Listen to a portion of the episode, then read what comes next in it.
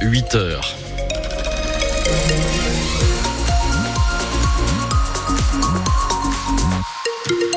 Coup d'œil sur le bitume, pas de souci à vous signaler, ça circule bien même si Bison Futé a classé la journée orange dans le sens des départs. C'est carrément rouge si vous allez dans les Alpes, mais là je pense que vous vous revenez plutôt puisqu'on est en fin de vacances chez nous. Euh, partout ailleurs, pas de souci à vous signaler. Et les trains sont à l'heure, quasiment pas de problème donc puisqu'on a une grève signalée. Mais la plupart des trains circulent. La météo, Léonie Cornet. Après les nuages de ce matin, le soleil arrive cet après-midi avec la tramontane qui va souffler petit à petit. Les maximales atteindront 11 à 13 degrés dans l'Hérault, pas plus de 3 à 4 degrés en montagne.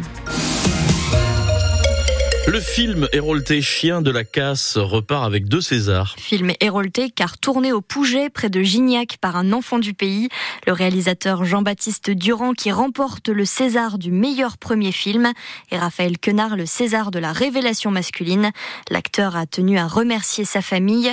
Petit-fils de paysan, il a aussi eu un mot pour les agriculteurs hier soir. Moi, je voudrais remercier les gens, euh, à savoir les deux êtres les plus chers de ma vie, mon frère et ma petite sœur, ainsi que mon petit sapajou, ma grand-mère. Et je voudrais remercier mes parents. Euh, qui sont sans doute euh, devant la télévision, la boîte à troubadour. Euh, J'espère qu'ils sont branchés sur la bonne fréquence et que mon père avachi sur le canapé, il n'a pas basculé sur un débat politique sur France 5. Un dernier petit mot, parce que en tant que petit-fils de paysan, je voudrais dire une chose, c'est que la culture, comme tout le reste, elle n'est rien sans l'agriculture. Et donc, je voudrais dire un merci et un respect infini à tous ces gens qui travaillent d'arrache-pied pour nous donner chaque jour, nous offrir le luxe de remplir nos estomacs avec des bons fruits, des bons légumes, des bons céréales. Donc, vive l'Académie, vive la France, avec César voilà Raphaël Quenard, le César de la révélation masculine. On retient aussi le triomphe du film Anatomie d'une chute qui remporte six statuettes, notamment le César du meilleur film, de la meilleure réalisation et de la meilleure actrice pour Sandra Hüller. Le salon de l'agriculture s'ouvre ce matin à Paris, finalement sans débat avec Emmanuel Macron. Rétropédalage de l'Élysée face à la polémique concernant l'invitation des soulèvements de la terre. La FNSEA, le principal syndicat agricole, a menacé de ne pas venir s'ils étaient invité. Comme dans plusieurs villes de France, un rassemblement en soutien à l'Ukraine est organisé aujourd'hui dès 11h30 sur la place de la Comédie à Montpellier. Mobilisation à l'appel de l'association Solidarité Ukraine 34, deux ans jour pour jour après le début de la guerre. Le verdict est tombé au procès des attentats de Trèbes et de Carcassonne. Radouane Lagdim avait tué quatre personnes en 2018 dans l'Aude, dont le colonel de gendarmerie Arnaud Beltram avant d'être abattu par le GIGN. En l'absence du terroriste, sept accusés étaient jugés devant la cour d'assises spéciale de Paris.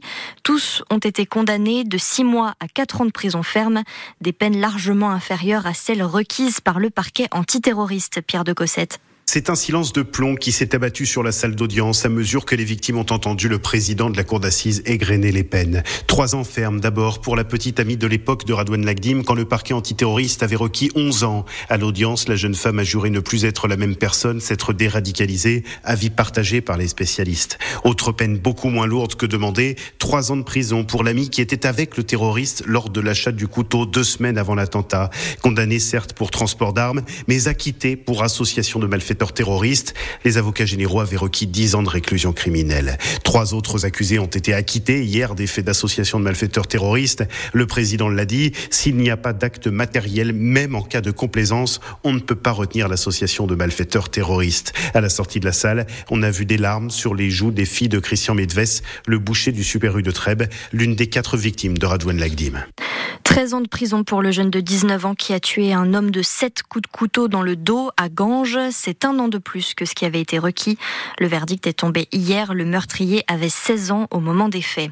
Je suis un fusible, un bouc émissaire. Réaction hier de Majoub Majoubi, l'imam de Bagnols-sur-Cèze, interrogé par France Bleu Garloser. Il a été expulsé avant-hier soir vers la Tunisie après une polémique autour de plusieurs de ses prêches où il qualifiait notamment le drapeau tricolore de satanique. La police de Montpellier lance un appel à témoins. Lundi dernier, le corps d'un SDF a été retrouvé dans la cour d'un immeuble, avenue de Nîmes à Montpellier. La victime, âgée de 61 ans, a sur elle des plaies au crâne, au visage et sur les mains. Si vous avez des informations, vous pouvez contacter le 04 99 13 52 17. On vous a laissé le numéro au standard de France Bleu Héros.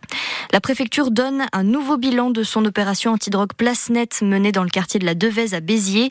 2000 personnes ont été contrôlées, 28 interpellées, dont 5 placées en détention provisoire. Ce matin, un lapin, des lapins même. Y en a-t-il trop dans l'Hérault En tout cas, dans une douzaine de communes, c'est un véritable fléau. À Montpellier, Saint-Bresse, Moguio, Bayargues ou encore Saint-Onès, ils prolifèrent et s'attaquent aux vignobles, vergers et champs de céréales. Plusieurs mesures ont déjà été prises ces dernières années. Ces petites bêtes ont même été reconnues comme nuisibles l'an dernier par arrêté préfectoral.